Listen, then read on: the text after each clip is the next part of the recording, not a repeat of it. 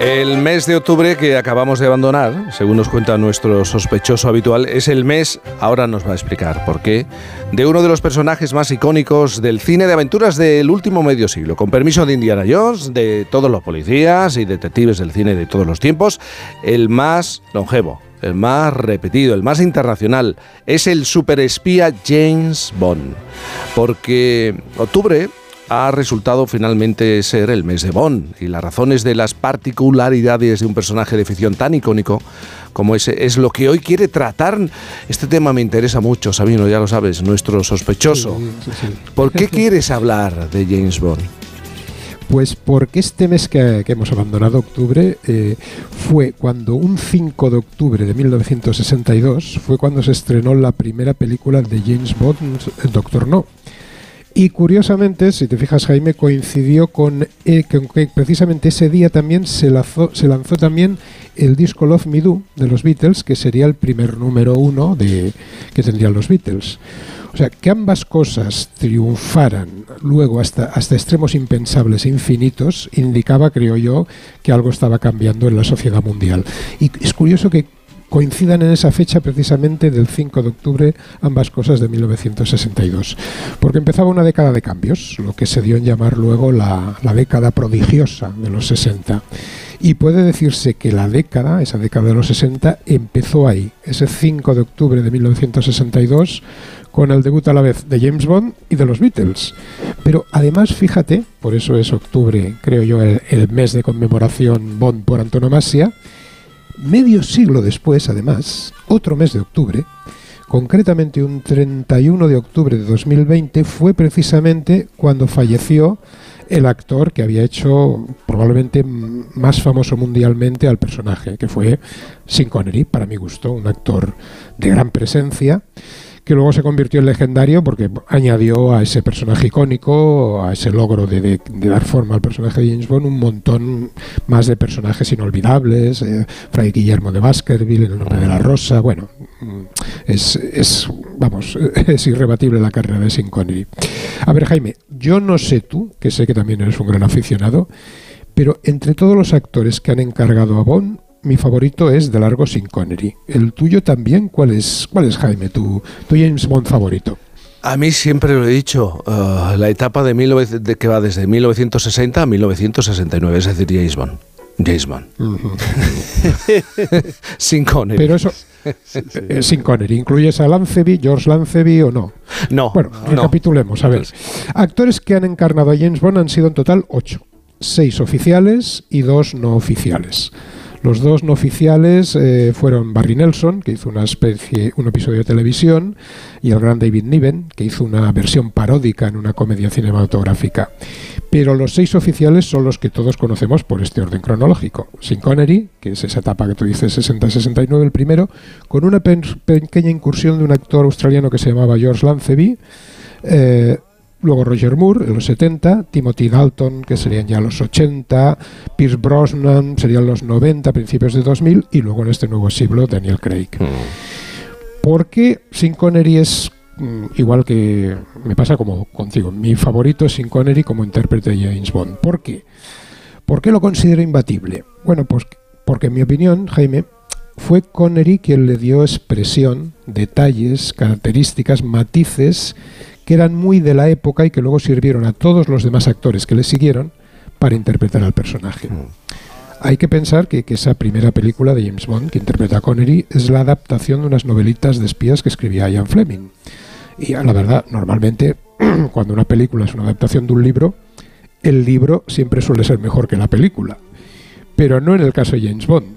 Bond es un producto puramente cinematográfico. Las novelas de Ian Fleming, si les habéis hecho un vistazo, la verdad es que son bastante poca cosa, son bastante simplistas, planas, pero en cambio, en cine, ya desde la primera película, cuando mezclan aquella música misteriosa de John Barry con la expresión facial y corporal de Connery, aquella estética elegante y pop de la época, es cuando se crea verdaderamente el, personaje icónico, mítico, que ha, que ha saltado de generaciones, de una a otra generación, y ha durado más de medio siglo.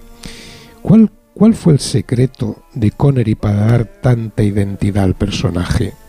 Pues yo creo que la única manera de saberlo es por comparación con los otros actores de la saga y de la franquicia. Cuando a Connery le sucede Roger Moore, el personaje gana en humor y en autoparodia. Hmm. Pero oye, pierde algo de emoción y de excitación. Roger Moore, la verdad, comparado con Sean Connery, es como un calabacín. Es, como comparar, yo que sé, comerse un calabacín en vinagre con zamparse un solomillo un codillo al horno, ¿no? Con su jugo, ¿no? Luego viene Timothy Dalton, viene Pierce Brosnan, que lo devuelven algo, algo de dureza al personaje. Pero ahí es donde creo yo que se ve claramente cuál fue la característica particular que le dio Connery. Y es que Connery, fíjate Jaime, sabía cómo resultar simpático mm. incluso cuando era malo. Mm. Moore, Dalton, Brosnan son a ratos simpáticos. A ratos simpáticos, como James Bond. Y otros ratos son malos. Pero no todo a la vez. Connery tiene esa capacidad, si quieres, hasta un punto perversa, de que cuando se pone cruel y malvado, no resulta repugnante todo mezclado. Y, oye, tiene su lógica, ¿eh? Hay que pensar que en los años 60 la democracia está rodeada de dictaduras en Latinoamérica, eh, regímenes totalitarios en el este, se da la paradoja de que los totalitarios no respetan las leyes de la bondad humana, con lo cual, a la hora de la lucha, a la hora de luchar contra ellos, tienen la ventaja de que no hay nada que les detenga, no tiene límite. El bien, en cambio, no puede usar cualquier arma para luchar contra el mal, porque algunas siempre estarán prohibidas por, por su propia bondad, con lo cual siempre estará, fijémonos bien, paradójicamente, un poco en desventaja práctica. Es como si en una lucha de dos bandos un bando tuviera permitido matar al otro, pero el otro solo pudiera detener a su enemigo. No, no luchar con las mismas armas, sino solo apresarlo. El personaje de Bond lo que viene a proponer es combatamos el mal con el mal. Seamos malos, pero solo por un rato. Por eso Connery es el actor ideal, ¿eh? porque consigue resultar no repugnante incluso cuando está siendo momentáneamente perverso. Propone un, personaje muy amoral. Eh, acordémonos que para la época, que veníamos de la década de los 50 muy puritana, eh, eh, James Bond es un personaje promiscuo. Amoral, despreocupado. Ojo, no inmoral. De ahí su atractivo, Sabino. Ahí está. Eso, claro, bien mirado, mirado con los ojos de ahora, es políticamente muy incorrecto, ¿no? Pero pone una pregunta candente sobre la mesa, una, una pregunta muy pragmática y realista. ¿Cómo luchar con éxito contra el mal? Después de una época de intentar evitar esa enojosa pregunta con, con el humorismo de Roger Moore o Chris Brosnan, oye, ¿qué pasa al principio del siglo XXI? Vuelve en el siglo XXI otro matón cruel e implacable. Uno, de los reproches que se hizo cuando se escogió a Daniel Craig como Bond fue que parecía el guardaespaldas de un oligarca ruso. Y es verdad, ¿eh? Es cierto, cuando, cuando Daniel Craig mira a otro actor, a otra persona, oye, lo hace como si estuviera pensando que, qué aspecto tendría decapitado, qué aspecto tendría sin cabeza, ¿no? Como, como Craig vuelve a ser implacable, vuelve esa dureza, si nos fijamos, de James Bond. Pero, ojo, insisto, no resulta no consigue resultar tan simpático como Connery cuando lo, cuando lo era. Esa mezcla de, simpatía y de perversidad. Ser incorrecto, amoral, provocativo y simpático a la vez es propio de otros tiempos probablemente incorrectos, no de nuestra época bastante puritana y pacata. Hay que pensar que en aquella época, en los 60, también se venía de una década puritana, la de los 50, y que hasta hubo actores, fíjate, eso es muy fuerte Jaime, que no quisieron interpretar el papel del primer Bond cuando se lo ofreció al principio porque lo consideraban muy promiscuo. Conclusión. Cuando llegue el mes de octubre, acordaos siempre en otoño que existieron épocas más incorrectas y amorales. Oye, y en algunos aspectos el humor ese incorrecto, implacable y cruel, pues quizá, quizá, Jaime, no sea tan malo.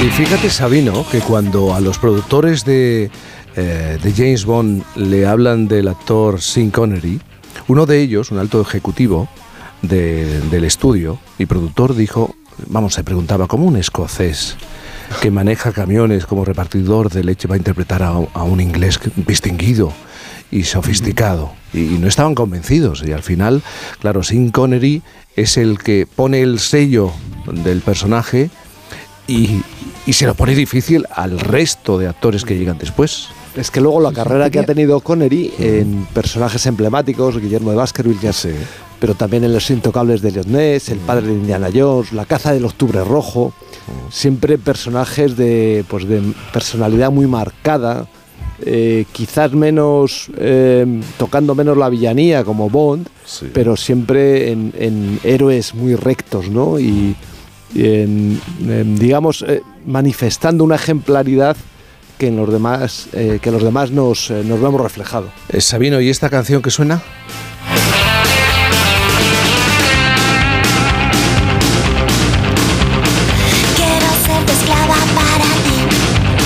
Bueno, es una canción de los años 80 precisamente, ya que hablábamos de lo incorrecto, del humor implacable e incorrecto, probablemente de las más incorrectas que podíamos esperar ahora. Es una canción de los Romeos, Muérdeme, mm. Muérdeme en el trasero, y que probablemente es tan incorrecto como concita todas las frases y toda la música ruidosa e incorrecta de aquella época, igual que el personaje de